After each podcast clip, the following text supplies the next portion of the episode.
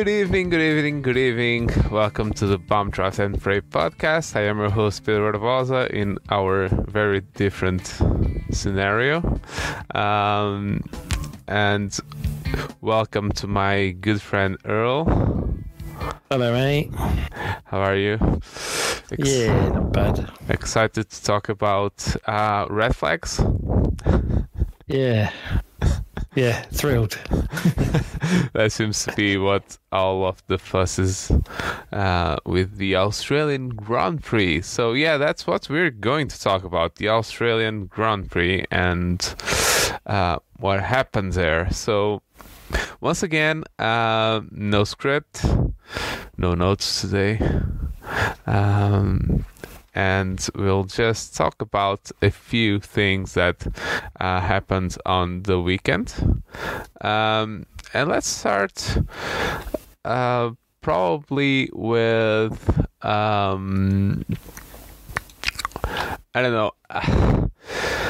It it's it seemed to be all weekend, apart from a little bit of the race that at least at the Melbourne track, Albert Park, that everyone seemed to be a little bit closer together, and that includes um, the top three teams, and I'm including uh, top three, no, top four teams. We have to talk about top four. I I keep forgetting that we have four teams now. If you take into account Red Bull and I am taking into account Red Bull um, did you get that feeling as well? Or do you think there's something? Yeah it was it was a difficult one. They obviously had mixed weather for practice with some rain and unseasonably colder temperatures, so there was a lot of struggling for tyre temp throughout the whole weekend. I think a lot of that played into people not getting the running they wanted to get, or just being able to work through their program. So I think there's definitely been an improvement by the Mercedes. They've they picked up some pace from somewhere, and they were a bit closer than they had been. Uh, Red Bull were fast, but seemed to be making mistakes. Yeah, uh, uh, especially in, uh, let's say, um, reliability, because it's the really the second uh, Grand Prix in a row that they have problems with one car that um, made it difficult or impossible in this case to qualify in a good position. Um, so Sergio had uh, problems. I actually don't know what were the problems. It's. I know he seems to be complaining about.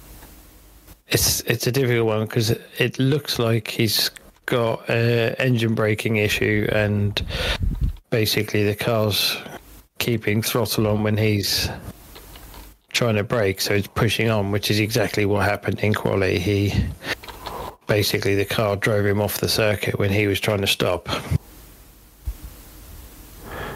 Yeah. But it's a it's a twofold. Is it the engine pushing on? Is there or is there something in the braking system that's not working as well as it should be, or is it a combination of the two?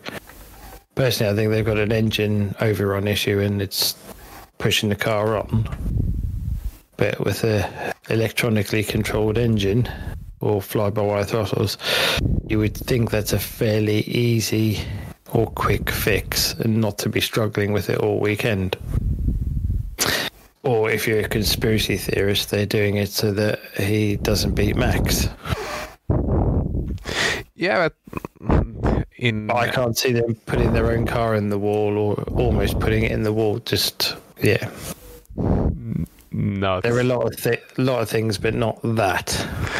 Yeah, that's that doesn't seem to be the uh, the style of going on about with things for the for for Red Bull. But last race was Max, so yeah, they they've got a, a gremlin somewhere in that car which didn't show its head at the first race, but I would put that down to the fact of they were cruising.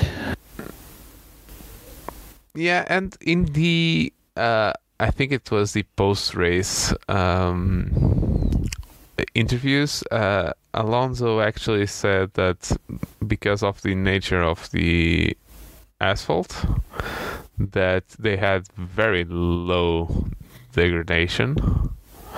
Um, so it seemed to be that it was so low deg that everything that makes the Aston and the and the um, the Red Bull really work, which is having being better on tires and being um, having mega race pace um, might it might be a contributing factor to that part. Let's say. Mm-hmm. I don't know if Yeah, that oh, makes definitely. sense, but it made sense when Fernando said it.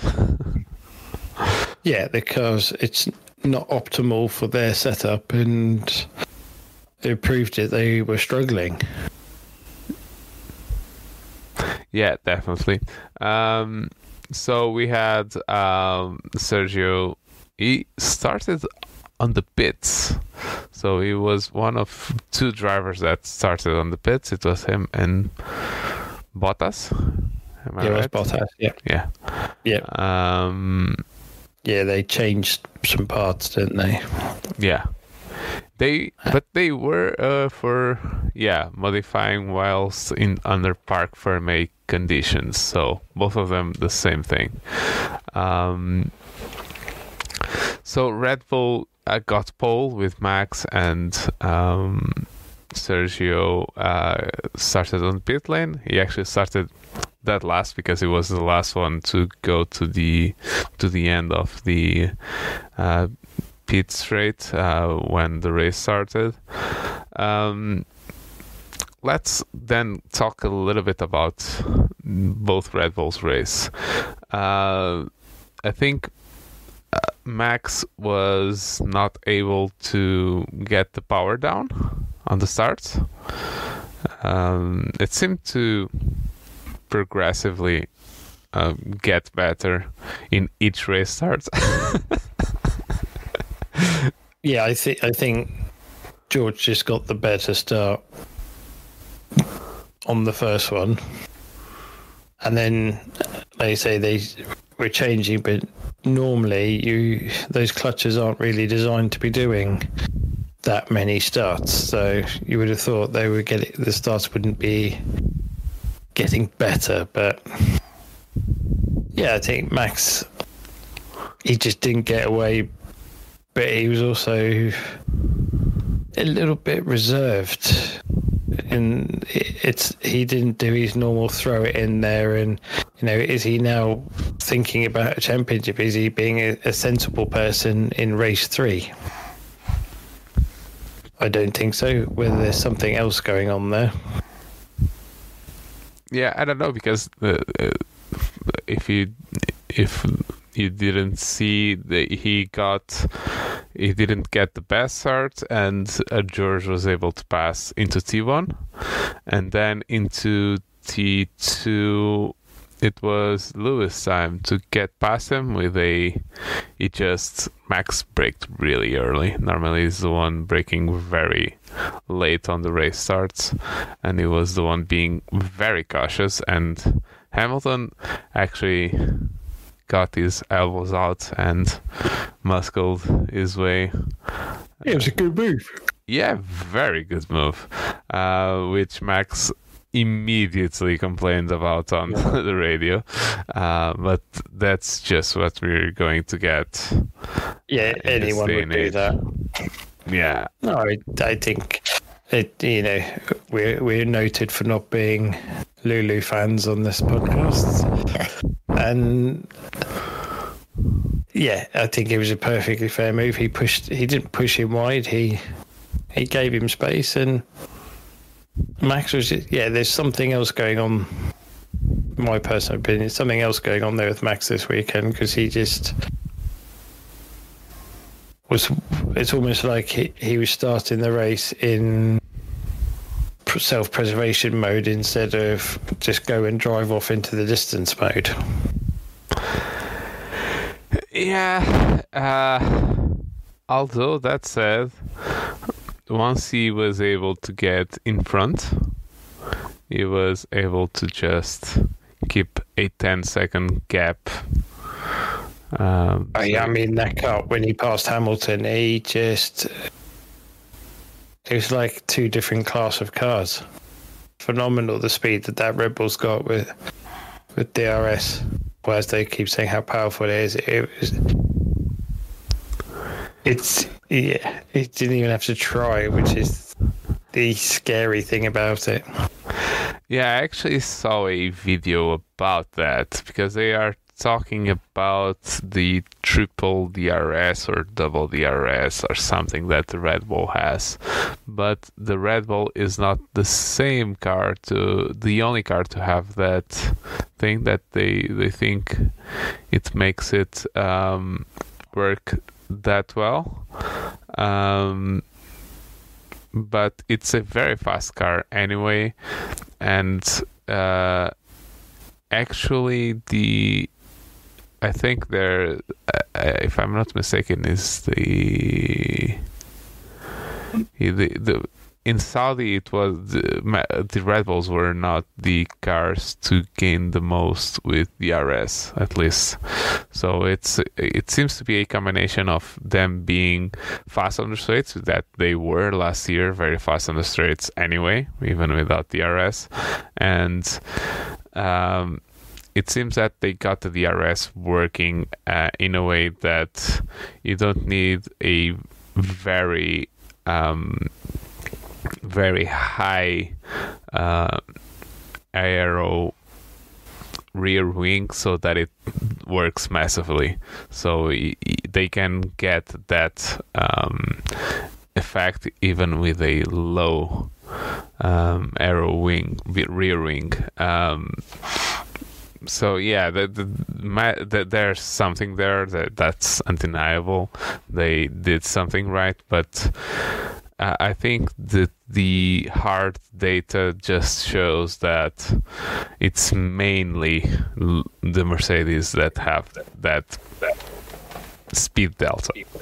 And not every car that has that speed speed delta to the um, Red Bulls, and yeah. I think in Saudi, uh, I think I think Mercedes was the the team, one of the teams that brought a more like um, high aero rear wing, so that might be where um, Lewis got his impressions from.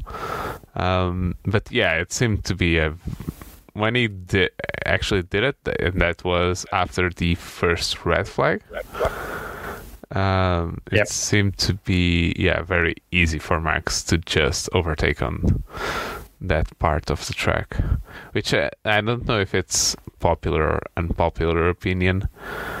I miss the old chicane before that part of the track. I, I, don't know. It just seems um, to. I, I don't.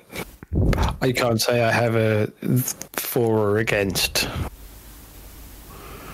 I think there's it's a nice aspect of the speed that they're arriving to that super chicane. Yeah. Is is good, but I don't know whether it needed a DRS zone there as well. I think having four DRS zones was a little bit too much. Too much. Yeah, and it seems to be that they if they got the DRS in the first zone, they would get the DRS in the second zone. And so if you were able to pass on the first one, you just went away on the second one.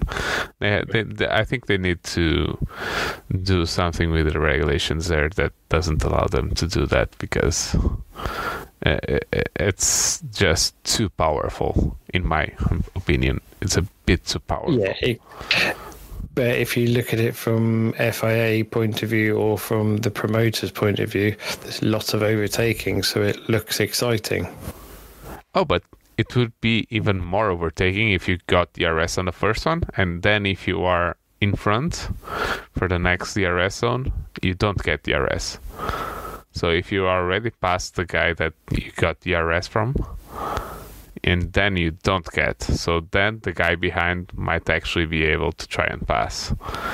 Because then it, what was happening was that they could compromise massively their line through that fast chicane that I'm sorry I don't actually don't know the name of or the corner number of um, but I can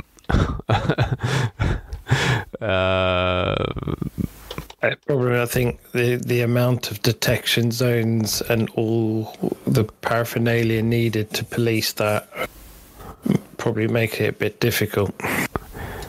Yeah, because it, it's just turn nine and ten.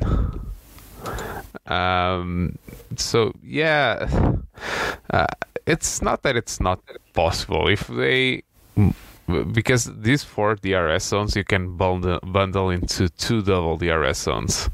So the main straight and the from T2 to T3, and then from T8 to T9 and T10 from for until T T11. So if you bundle those, you could actually just say if you get past after the DRS zone from T, T8 to T9, and then you get past to the guy that you're trying to pass, and you start the next DRS zone in front of the guy that you just passed.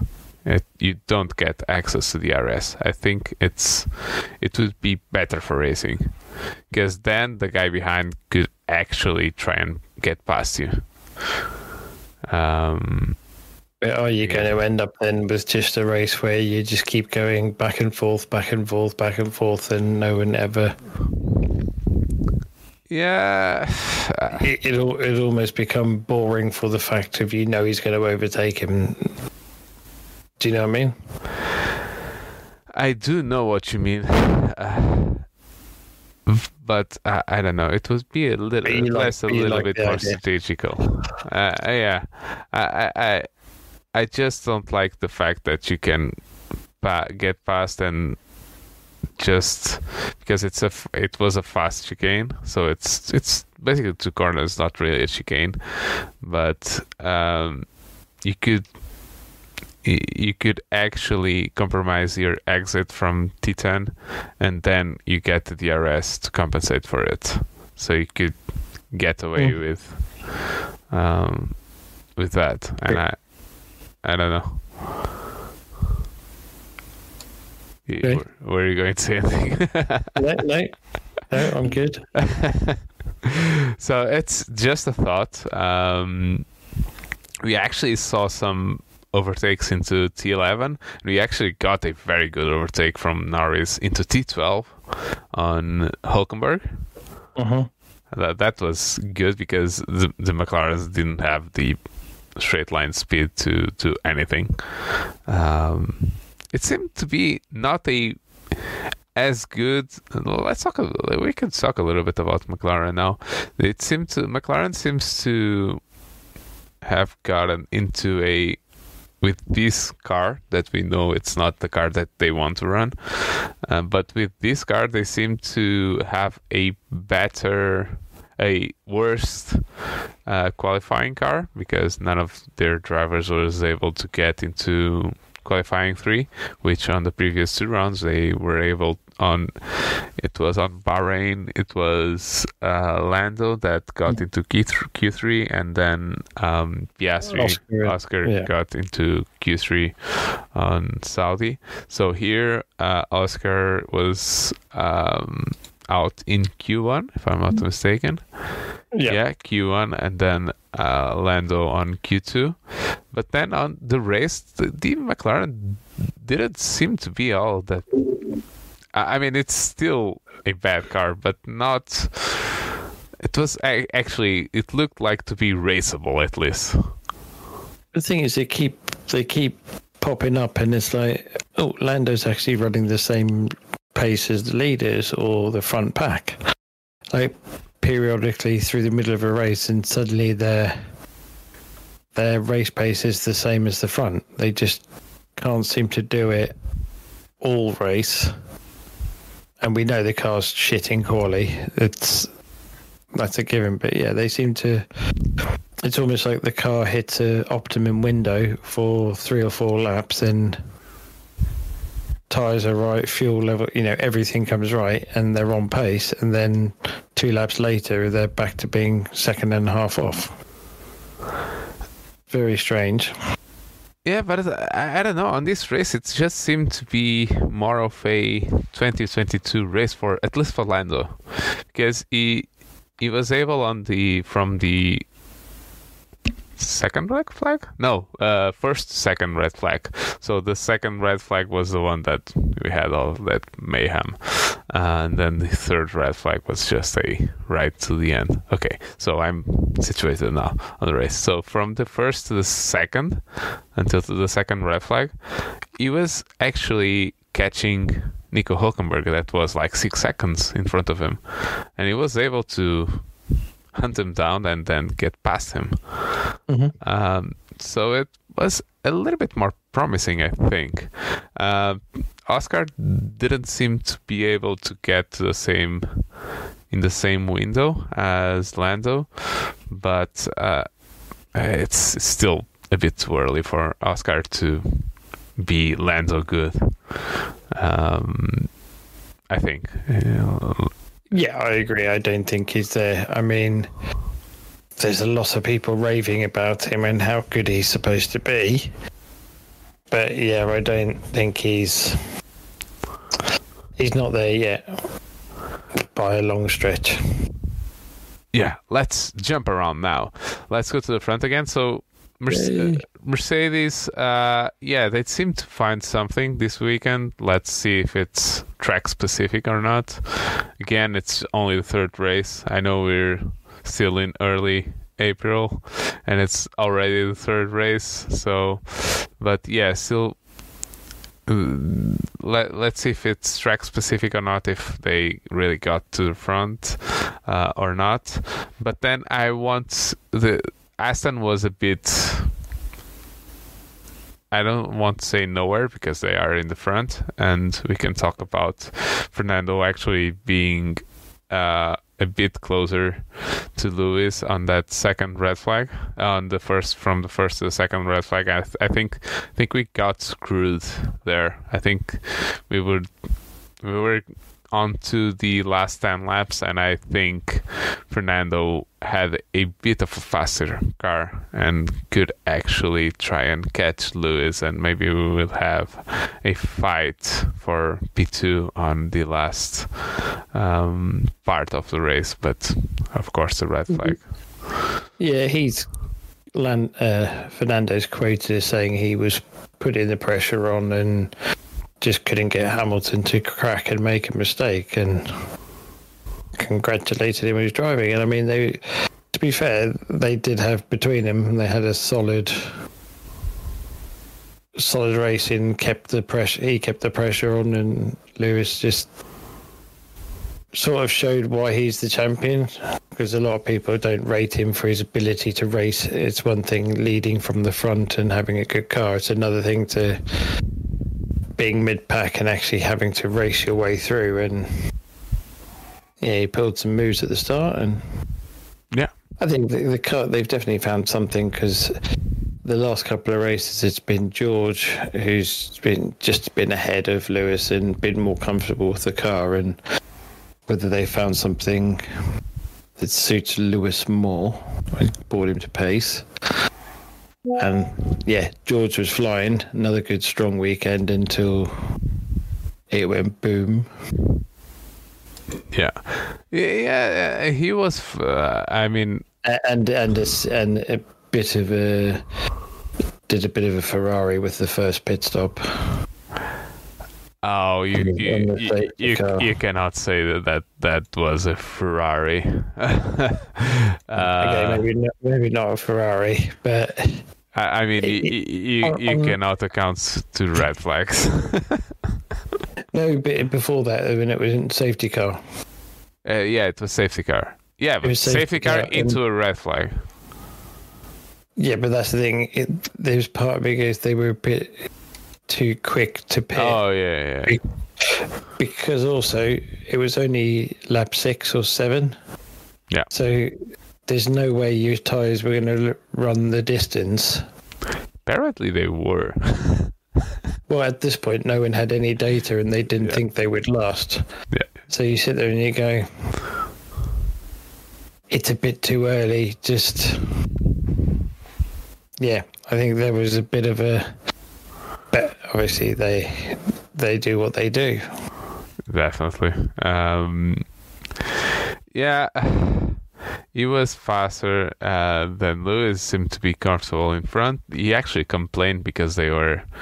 Uh, he was uh, before the the first red flag. He was in P1, Lewis P2, and then Max. And Max was on top of Hamilton, so Hamilton was pushing a little bit, and. Uh, and Mercedes wa- was asking was asking Russell to manage tires, and then he was like, "How can you ask me to to manage tires when my own teammate is pushing me from behind to to go Yeah. faster?" So yeah, he got a bit. let's say And then he proceeded to- Put some hot laps in and pull away a bit. Yeah, yeah. So he was comfortable in front of Lewis, um, but then of course that uh, we had the safety car and that he pitted under the safety car, so they were um, they thought that they could go all the way from lap six to the end of the race with the um, hard tires. They probably could. Um, then the red flag came and he was P6, if I'm not mistaken. P7, P7. P7. Yeah, P7. And then the engine went kaboom in a very. I, I like engines going kaboom in this fashion and not just like Leclerc on Bahrain, which you don't see Yeah. anything. This was a bit more uh, satisfying to watch A few flames. Yeah, you want to see a bit of smoke and a bit of something, so you know something's actually happening in there. Yeah, I, I was surprised that Mercedes didn't actually cut it earlier because he lost power two or three corners from the end of the lap and Yeah. they didn't tell him anything. So they didn't do a Aston stop on the track or anything like that. It was just kaboom. And Yeah, maybe they didn't see anything, and so there was no warning, and it just dropped itself. We'll have to sell on telemetry. Yeah. Um, Ferrari. Let's talk a bit about Ferrari. I'm gonna say you mentioned Leclerc. Yeah. Well, It's not not that we're pro Lance after his hero feats in race one, but you can't blame him. I don't think for he had a car on the inside of him, irrespective of whether it's his teammate or not. He had a car on the inside. He was up against that car. He couldn't go anywhere, and oh. Charles tu- turned in from the outside of a three car. It was like he was flustered because he made a bad start, and he was he knows he needed to be up there to challenge, and also that they don't have really the pace against the Astons. no. Anything, and it was like I need to get past him, and he just turned in, and it was like it's There's no one to blame for that one. No, no, no, no. The only one to blame was himself. Um, it's it's one of those situations you you are you have one one car on the right and you have one car on the left. If the car on the left decides to turn into you, you cannot go anywhere. Yeah. Um, so it's not like Lance was going to do a Vettel.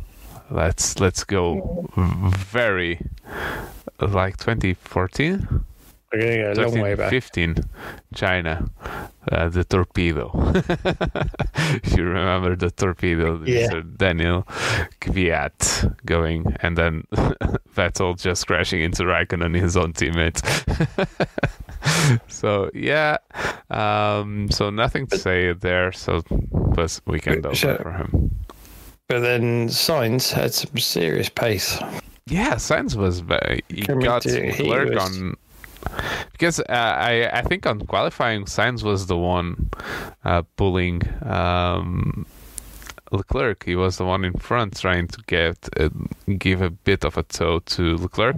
Leclerc complained because on the last run, Sainz, I think he made a mistake into T3, if I'm not mistaken, or T2, or really even Not. in T2, and aborted the lap. So that meant that he didn't give the tow the entire lap to, to Leclerc because he just so failed attempt, Oh. so just dropped off so that he could do on the next lap.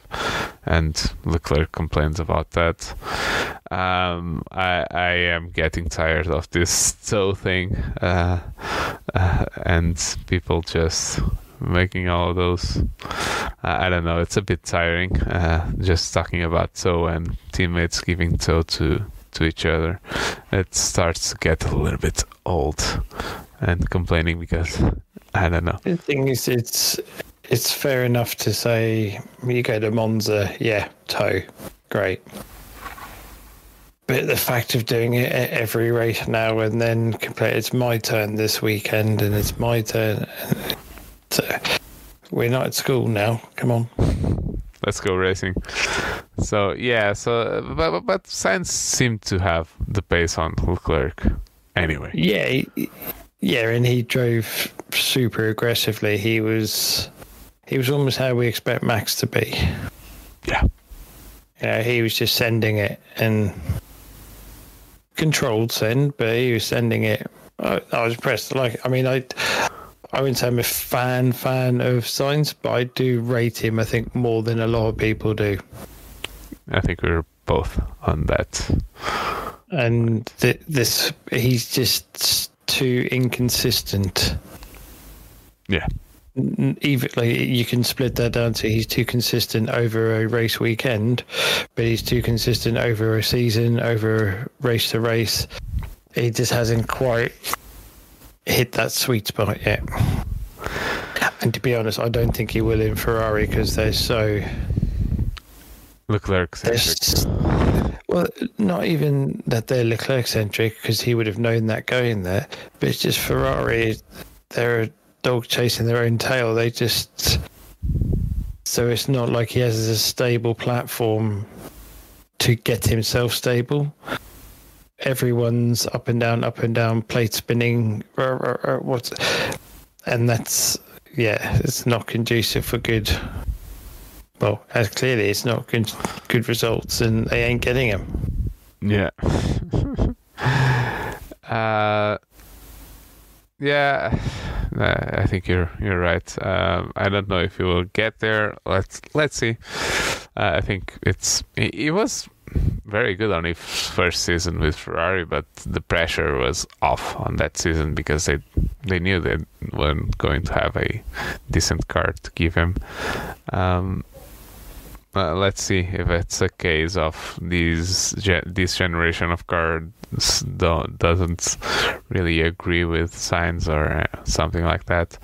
Uh, but we will have to wait for that. Um, so after, oh, I, I want to talk Albon. He was mega this weekend, apart from the Yeah. obvious. And apart from his crash, but even that, I don't know if it's Williams just trying to keep motivation up because Albon has been doing very well at Williams since the beginning of his stint at Williams, but they said that they actually saw a spike on of temperature on his rear left tire before he lost the car.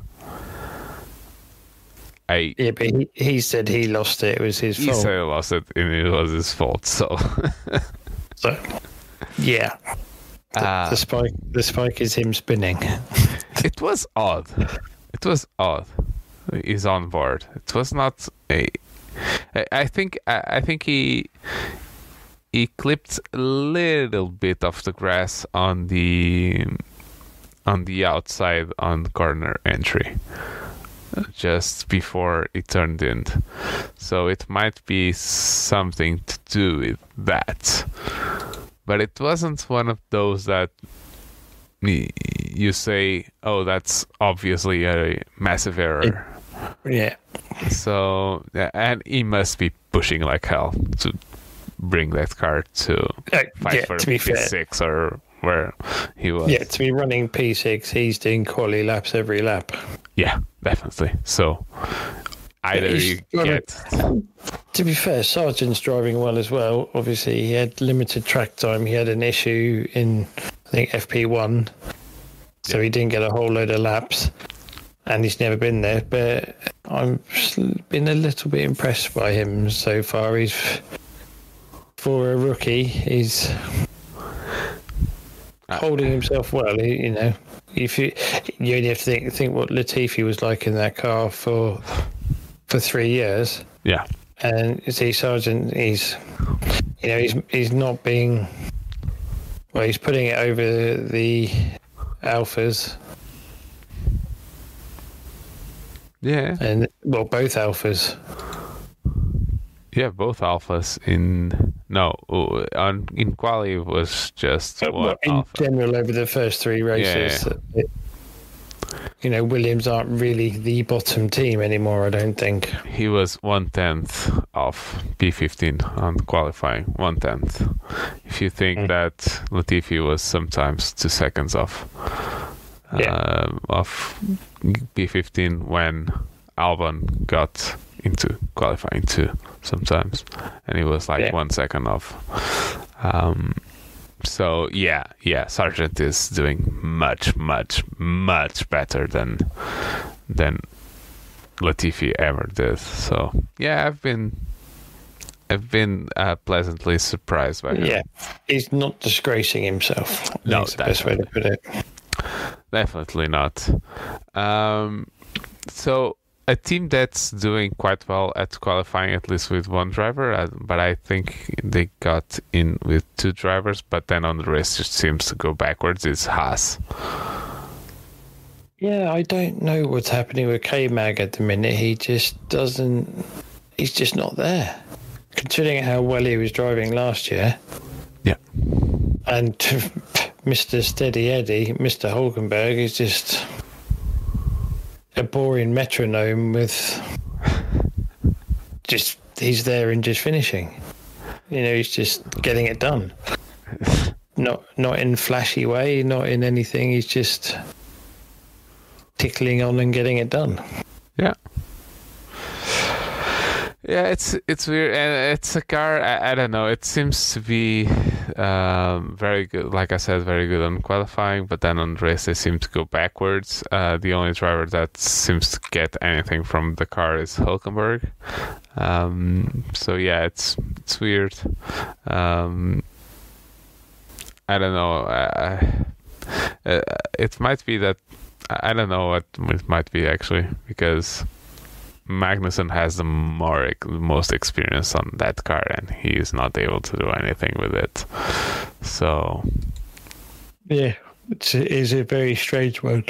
very very strange one, and let's see where it goes with that. So let's talk more about red flags and all that shenanigans.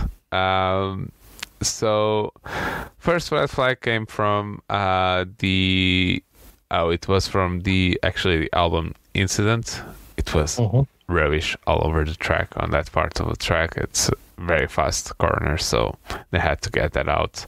And probably with a red flag, they could do that much faster than with a safety car. So um, that made sense. Then the second red flag, drivers were complaining about that one. That it should have, even not a safety car, even a virtual safety car. But it did seem that Magnussen's car did leave a lot of debris from T2 to T3 uh, on just on that straight. Uh, Do you, do you see anything on there that I don't know? I think I, with like the Reds in general, I think I have to agree with what Brundle said in the in post after the race, which due to the nature of it being a street circuit and the way the marshals have to be on the circuit and clearing the debris. If there's any, like you said, any chance of debris, you need to. It's quicker to clear it off with a red flag than it is to run 20 laps behind the safety car. So I think they made the right call. I think it's very easy for a driver in one position to say think one thing where they're not seeing the full picture. And they're not thinking about the they are thinking about the marshal safety but they're not if that makes sense because they're focused on driving. And yeah i think i think it was the right thing to do. And then the third one i don't know. It's it's it's like why?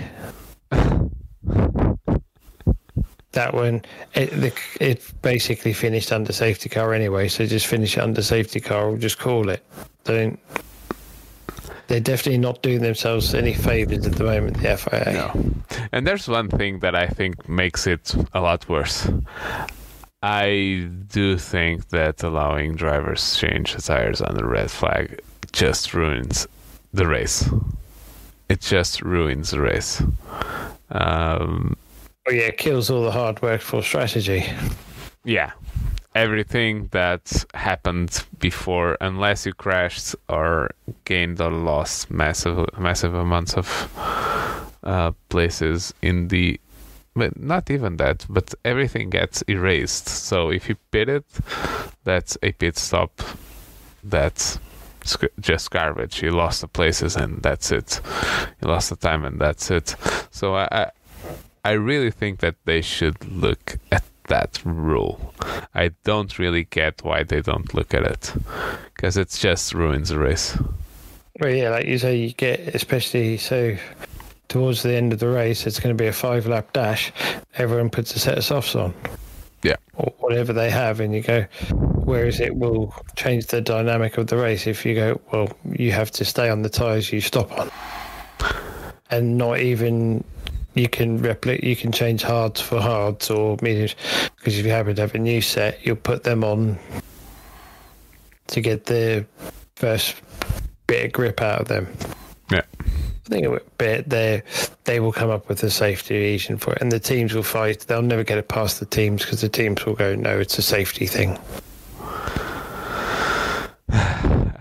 if you're not watching, if you're just listening, I'm making faces at the whole mm. safety thing because teams. That's use, what they'll say. Yeah, teams do like to use the safety word, so they just get it, what they want you know, to go off on a slight tangent, I do think the teams themselves and the team principals, aka Toto and Karen Horner and all them lot, I do think they have too much power.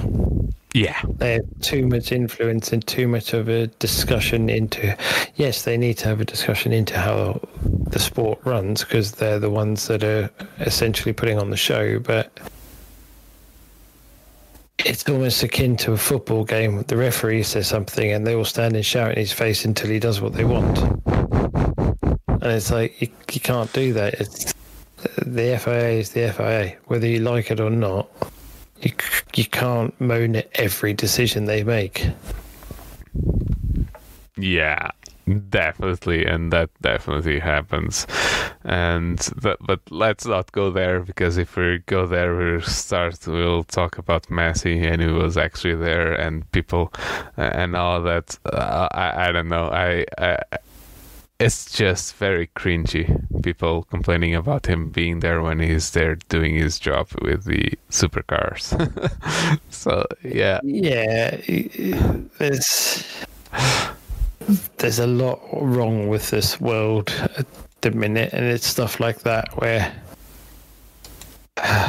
Yeah, okay, we won't get into it because that's a whole nother rabbit hole of a podcast to go down. Yeah, let's not go there.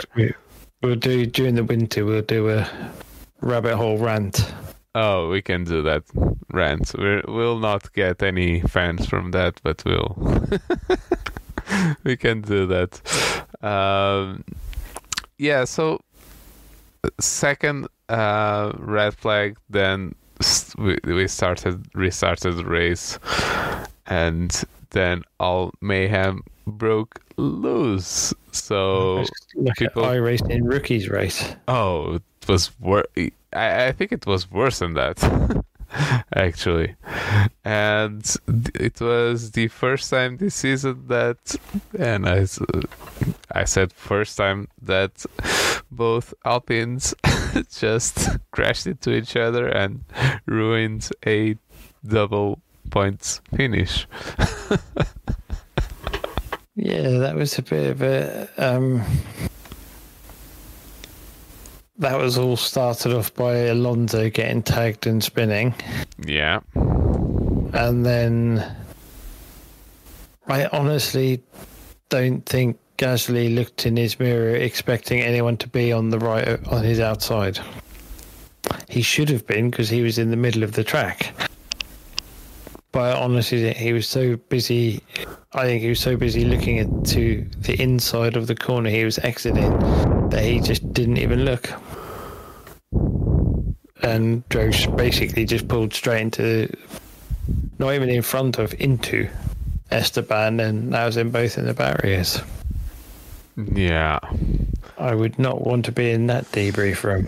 Yeah. Or I would just to watch the mayhem, oh, the, the, the discussions of that. Um, so yeah, it was just a messy uh, part. Uh, talking about the Sainz uh, as uh, Sainz Alonso incident, do you think that the five second penalty was a deserved one, or? Uh, he yes, so he got the penalty for causing an incident, which he did, because he spun Alonso around. And then it goes to a red flag, so I don't know how you can. Yeah, and it, then because, like you said, the red flag basically resets the race and neutralizes it, or whatever you've won or lost is gone. You're back on a level playing field. So I don't know how they can penalise him then. And also because the lap never existed, it was four corners, or not even four corners, two corners. Two cor- uh, yeah, two corners. Yeah, two corners. So I don't. I think it should have been looked at, investigated after, possibly. I know they like doing that, but yeah, I find it strange because like they like they said on the broadcast, so they just go, "We're going to set up his backside, push him across the line, and all finish within five seconds of him." And so it's it's a penalty he can't compete against. Yeah. So it was another true FIA moment yeah, I, I, I was confused as well because uh, usually what these penalties mean is that you lose like one place, two places, and five seconds in a safety car finish is like just go to the end of the of the line and just stay there, which is what happened. He finished last because of that. Yeah. Um, and I really don't think that that very small mistake, it was a very small one, was not one of those outrageous mistakes. That's like misjudgments of um, the cold tires considered. Uh, I mean, usually they don't penalize all that much the first corner. And when you get a restart that's basically what it is. It's a first corner first lap so i, I don't know. I don't i don't really have a solution um, but it didn't seem to be fair at least that's in my eyes. there's people who have done a lot worse and not been penalized in other races so yeah definitely. it's almost It's almost like they just they had they got the taste for it and handing out stuff with all the red flags. So it was like, rah. But yeah, no, I don't agree with it. Yeah, neither do I. Neither do I. Um, but yeah, let's. I don't know. I don't know if there's uh, going to be any discussions about this uh, for the future, but I do think Probably that not. probably not. But I, I do think that they should at least uh, try and uh, take a look at it. But I don't know. What this meant was that we actually had um, double points finish for McLaren. We had Hey. we had a points finish for Alfa Romeo, and we had a points finish for Alpha Tauri. Uh, and that means that every team has a point this season because McLaren and Alpha Tauri were the only ones that didn't Didn't yeah. uh, get a point. Um, and we mentioned, it, yeah, yeah. I was going to say it's bad though that McLaren have to get a double points finish because half the grid don't finish. no, uh, oh no, Norris wasn't the points before all that. I know, I know. Uh, don't don't be don't be.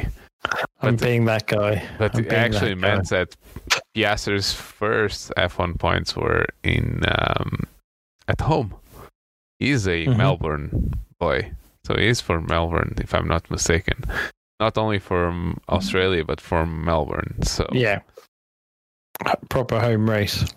Uh, let's just talk just one tiny bit about Alpha Tauri because they have a, like you said earlier about uh, McLaren, a shit car. Uh, but I do think that Tsunoda was driving pretty well this race. He has, he has been driving very well. Got his first point. Yeah, first points of the season, but he has been with the car that he has. He has been outpacing massively Nick De Vries. And let's not forget that Nick De Vries is a world champion. He's not a Formula One world champion, but it's a Formula Two world uh, champion and a Formula E world champion. Uh, And So- he's he's come with a lot of praise and he's come with I'm sure his own big expectations, but also the big expectations of the paddock because of all his things. And he's openly said he, unlike Pierre, who was Yuki's friend and looked after him like a big brother, eh, he's openly said, "Well, I'm my teammate. I'm here to race him. I'm not here to look after him." Yeah.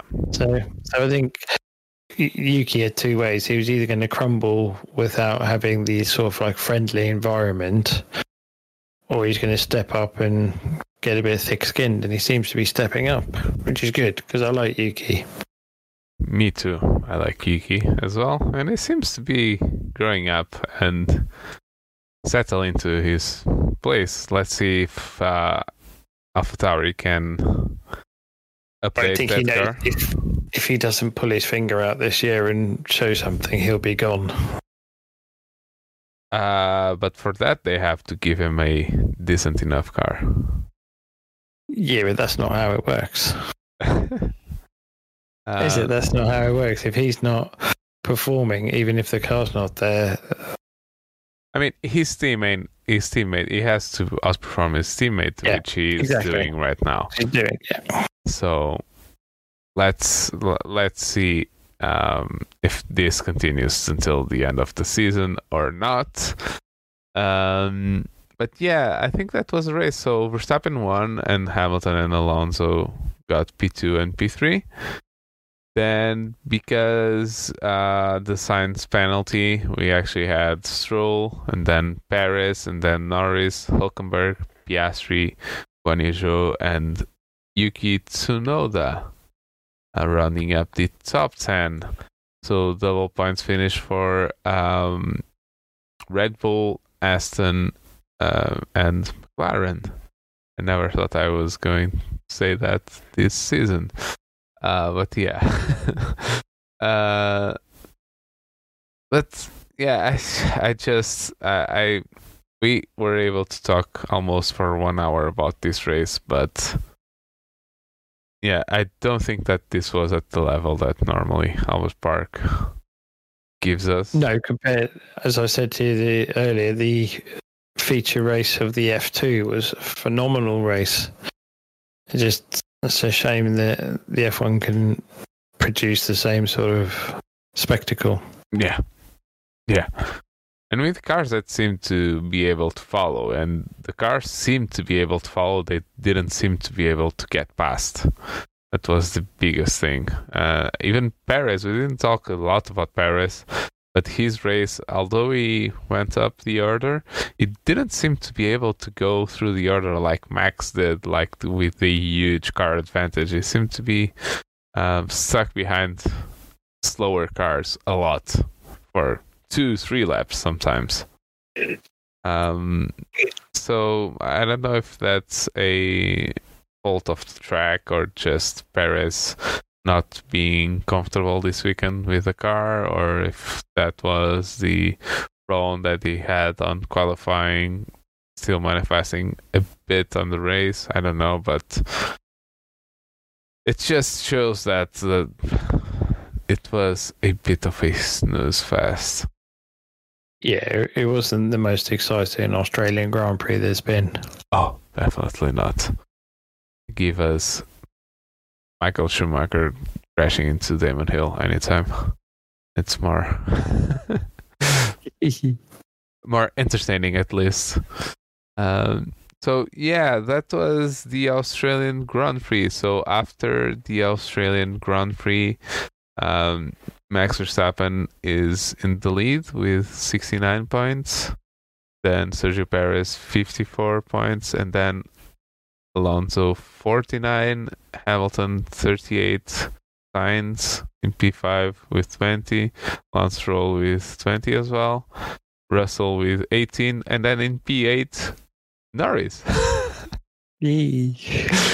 so yeah, then Hulkenberg and Leclerc. So Norris has more points than Leclerc, which uh, yeah, it's just, yeah, it's not going well for him, is it?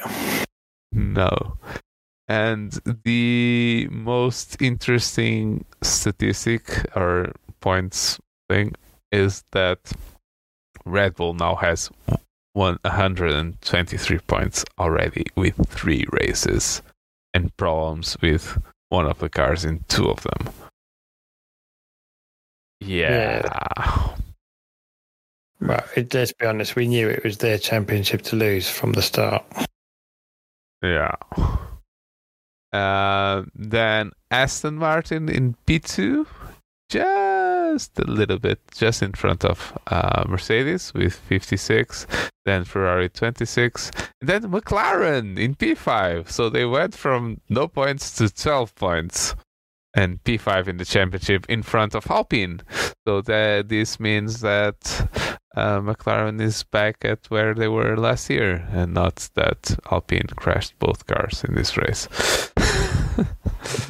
so yeah, but it will give a if we don't get races like this one, um, with massive penalties for the top four and um, DNFs, it might mean that McLaren with this um, with this result at least leapfrogs some of the other teams and actually gets a nice championship in the end of the season just because of one race. Because I, I do yeah. I do think that's going to be It's gonna make the difference, yeah. It's going to make the difference this this season at least. Um so yeah, good result for McLaren. Um, they were on to a decent result anyway, but this was a very good nice nice little bonus for them wasn't it? Yeah, yeah yeah definitely very nice bonus for for them. Uh, yeah. Do we have more stuff to talk about? We might have stuff to talk about. Um one more thing related to Formula One that we want to talk about. What we we kind of touched on it a little bit. You said just uh, finish the race under the safety car. Um, should we be looking at something like NASCAR does in Formula One, or you don't think we should even be talking about that? Oh, well, the green white checker. Yeah. No, because I think there, I think there's a few people in NASCAR that don't want to see green white checker in NASCAR either. They because at least I think there's too much into you send it and then oh we do it again. Then we do it again. I think you've just got to go with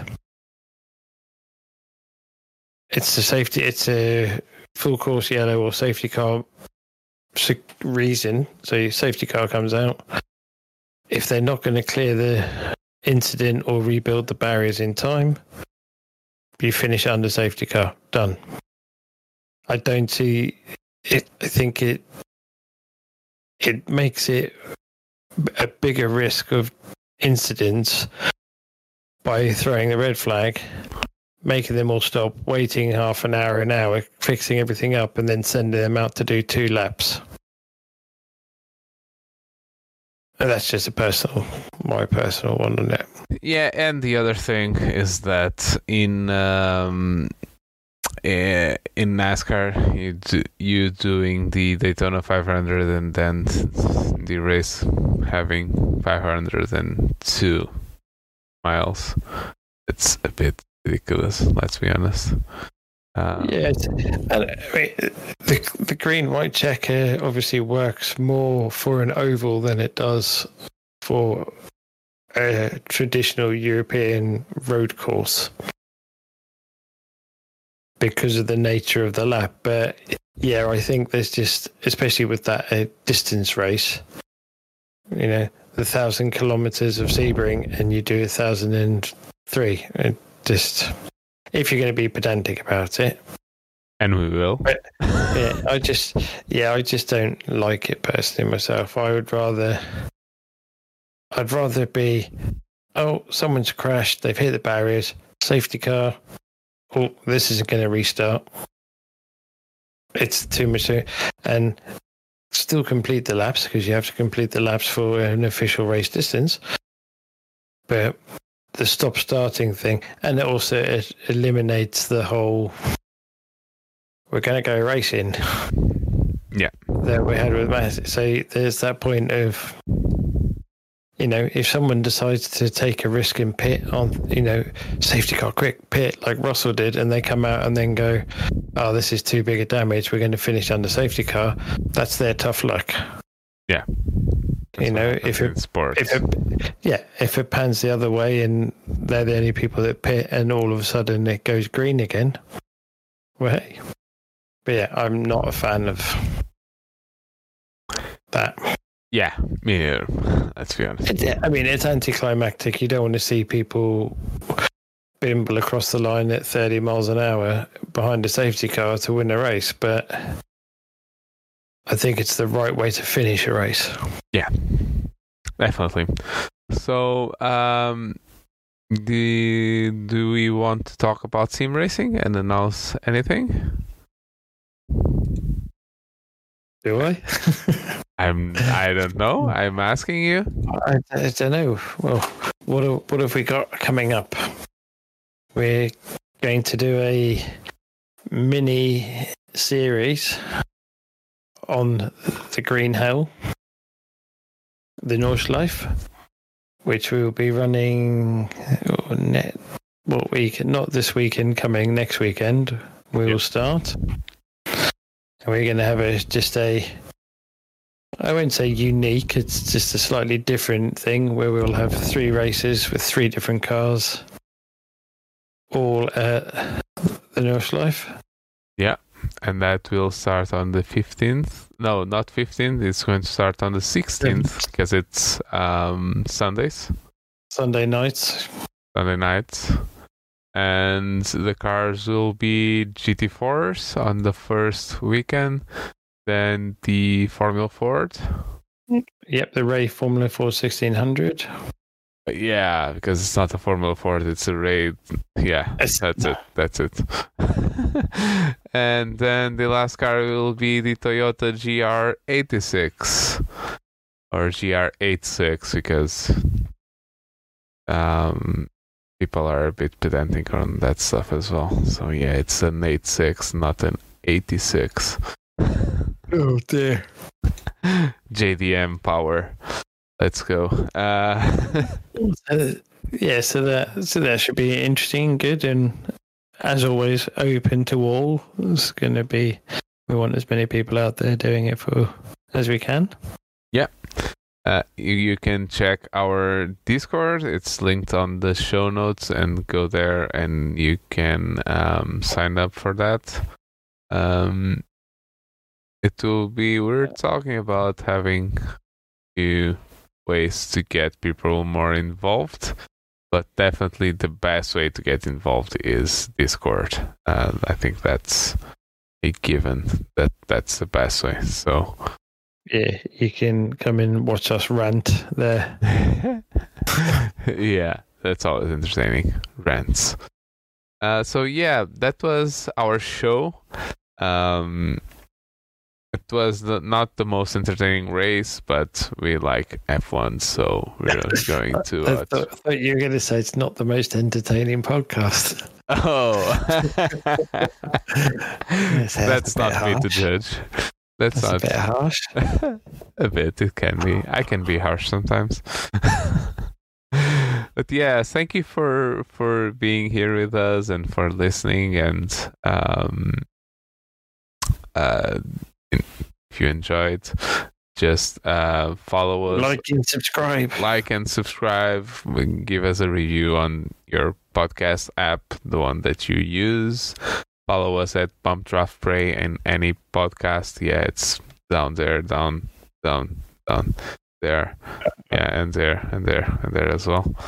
And this is good podcasting. There and there. Uh, uh, email us at bdappodcast at gmail.com if you want to send us a question or something like that. You can um, send us via that mean. Uh, the next race is when? When is the next race? A month, isn't it? Yeah, we have a bit of because we were supposed to go to China, if I'm not mistaken.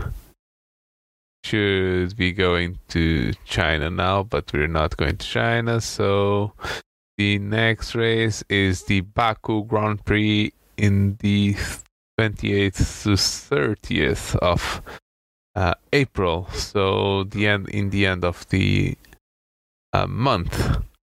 Um, And is that where we get to see the shiny new McLaren? yeah, Is it Baku, isn't it? I would think so. Lando for pole. I'm saying it now. Land. Oh, Lando for pole. let's go. Got it. Let's go. It's got Let's a new, go. new car. Let's do it. Let's go. I do think that probably a few teams are going to get a few updates because it's yeah, but they bring a whole new car, so they must win. Yeah. they, they will win. Let's let's hope so. So you heard it here first, uh, Earl for um, McLaren pole. Yep. so yeah again thank you for watching and uh, listening and follow us. Follow earl at earl goddard in um, twitter. You can follow me somewhere in my street or something like that. I don't open i don't at this point i don't even open um, twitter so don't bother following me there but you can follow me. You can search for me at Pedro Urvosa SR uh, if you want. So thank you guys, uh, and we'll see you next time. Cheers, guys.